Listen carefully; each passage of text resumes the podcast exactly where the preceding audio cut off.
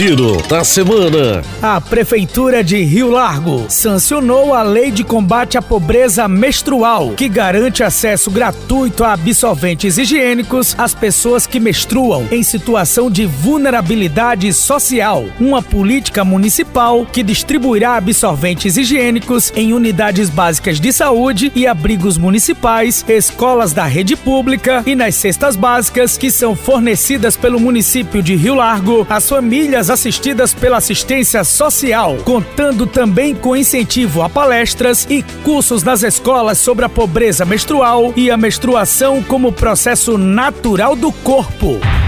Rio Largo mais imunizada. Chegou a vez dos idosos acima de 60 anos receberem a quarta dose do imunizante contra a Covid-19. Só lembrando que é necessário ter quatro meses após a terceira dose. Estaremos te esperando de segunda a sexta, das 8 da manhã às 12 horas, nas UBSs. Benedito Lopes, Pedro Jacinto, José Aragão, Aldeir Peixoto, Manuel Gonçalves no conjunto Antônio Lins, Manuel Gonçalves 1 no Conjunto Jarbas Oiticica e das 8 às 16 horas no Centro Oftalmológico da Rua da Verdura. Vem se imunizar!